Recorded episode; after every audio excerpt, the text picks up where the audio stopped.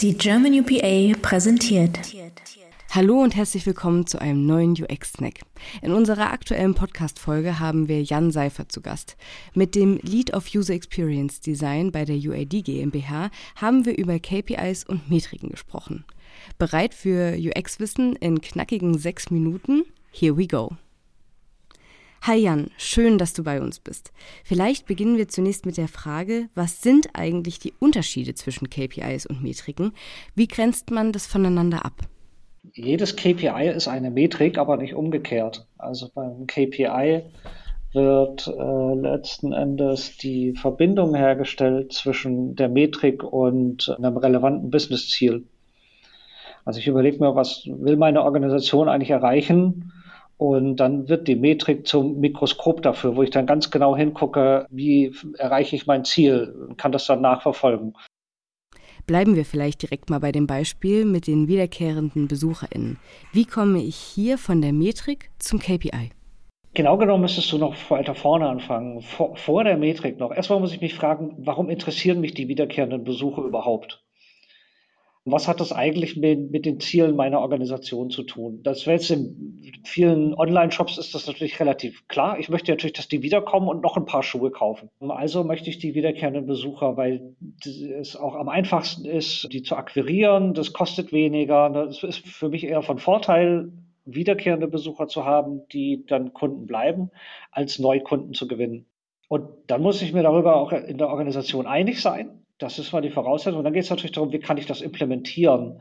Das ist jetzt bei vielen Online-Metriken ist das natürlich schon relativ einfach, weil es da viele Plattformen gibt, die das schon zur Verfügung stellen. In anderen Bereichen ist es oft schwieriger. Das ist auch der, ein Problem, wo sich dann viele schwer tun. Ja, wie komme ich denn jetzt ganz konkret dahin? Weil es jetzt dann auch um die technische Infrastruktur geht.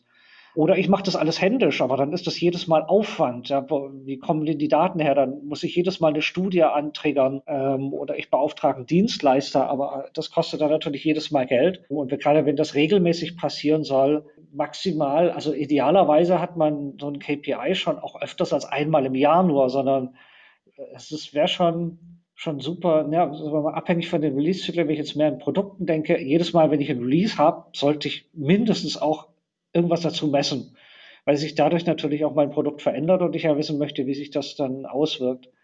Also nochmal ganz konkret gefragt, wenn ich die Metrik wiederkehrende BesucherInnen habe, was wäre dann das KPI? Wie definiere ich das?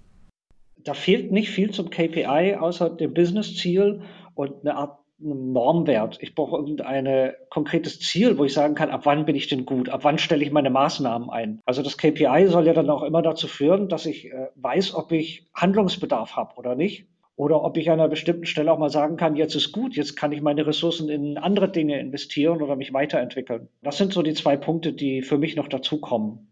Wenn wir jetzt schon über Begriffsdefinitionen sprechen, wie ist denn die Abgrenzung zum Return on Invest? Also grundsätzlich bin ich eh ein bisschen ein Skeptiker, was Return on Invest angeht. Also grundsätzlich soll es den natürlich geben, den aber messbar zu machen im Einzelfall, das finde ich ganz schwer. Also es ist ja, der Return on Invest kommt ja von, von der Idee her daher, dass ich, bevor ich ein Produkt entwickle, mir überlege, wie oft könnte ich das verkaufen und mir schon überlege, wie viel darf ich denn investieren, dass ich am Ende mit einem Plus rauskomme. Wenn wir diskutieren das Thema in der Community jetzt schon so lange, dass ich sage, jetzt müssen wir irgendwann mal akzeptieren, dass wir für ein einzelnes Vorhaben nie vorneweg einen Return of Invest schätzen werden können oder auch in rückwirkend berechnen, ist extrem schwer. Was ich machen kann, ist, ich kann wiederum mein KPI nehmen und das korrelieren jetzt mit Umsatz oder Gewinn. So könnte ich dann über einen längeren Zeitraum rauskriegen, haben denn die Variablen der User Experience, die ich für relevant gehalten habe,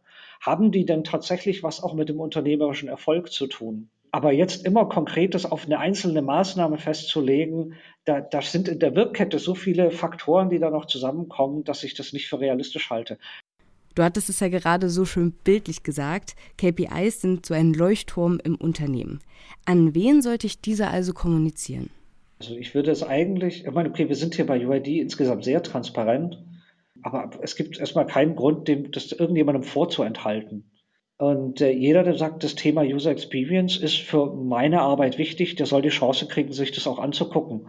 Es muss natürlich klar sein, dass jemand verantwortlich ist für das Thema. Also es muss einen geben, der sagt, du treibst das Thema und dann muss es ein Team geben, wo man sagt, und ihr setzt die Maßnahmen um. Was ja dann, wenn man ein Team hat das, äh, zum User Experience Design, äh, dann wäre die Zuständigkeit auch äh, ganz klar geregelt schon. Und dann eben idealerweise den Owner, der sich ja, ein bisschen weiter höher in der Hierarchie befindet, der einfach auch gewisse Einflussmöglichkeiten hat. Weil wir, wir bringen ja den Mehrwert nicht alleine zum Kunden. Und wir sind manchmal auch von anderen Abteilungen abhängig davon, dass äh, die Sachen, die wir machen, ja, wir finden Bedienprobleme, aber wir können sie nicht implementieren. Das muss jemand anders machen. Und es gibt dann auch so positive Effekte, wo man, also wo man auch merkt, wie, wie schön KPIs funktionieren können, dass man irgendwann gesagt hat, ja, es bringt eigentlich gar nichts, jetzt noch einen Test zu machen. Wir haben immer noch so eine lange Liste an Bedienproblemen, die gar nicht umgesetzt wurden. Und die Leute sich dann aber hingesetzt haben, sich mehr Zeit genommen haben, die zu kommunizieren, klarer begründet haben, warum das wichtig ist. Und dann hat der Product Owner gesagt, ach so, ja, jetzt verstehe ich das ja erstmal. Da habt ihr ja recht, das ist ja tatsächlich ein interessanter Punkt und hat die dann auch bewusst ins Backlog reingenommen. Also so wurde es dann auch zu einem positiven Effekt geführt hat. Da finde ich ganz gut, dass ich nicht nur sozusagen auf den Nebenwirkungen drauf rumreite, weil genau das soll durch KPIs ja auch passieren, dass ich mir auch selber mal an die Nase fasse und überlege, okay, was kann, was kann man jetzt hier anders machen? Ne? Bringt es jetzt wirklich sagen, wir machen noch einen Test oder investiere ich meine Ressourcen nicht besser in was anderes? Und genau dafür sind sie ja da. Vielen Dank, Jan, für diese informativen Einblicke. Wenn du jetzt neugierig geworden bist, dann kannst du sehr gerne in die lange Folge mit Jan reinhören. Wir freuen uns wie immer über dein Feedback und wünschen dir jetzt noch einen wundervollen Tag. Bis bald!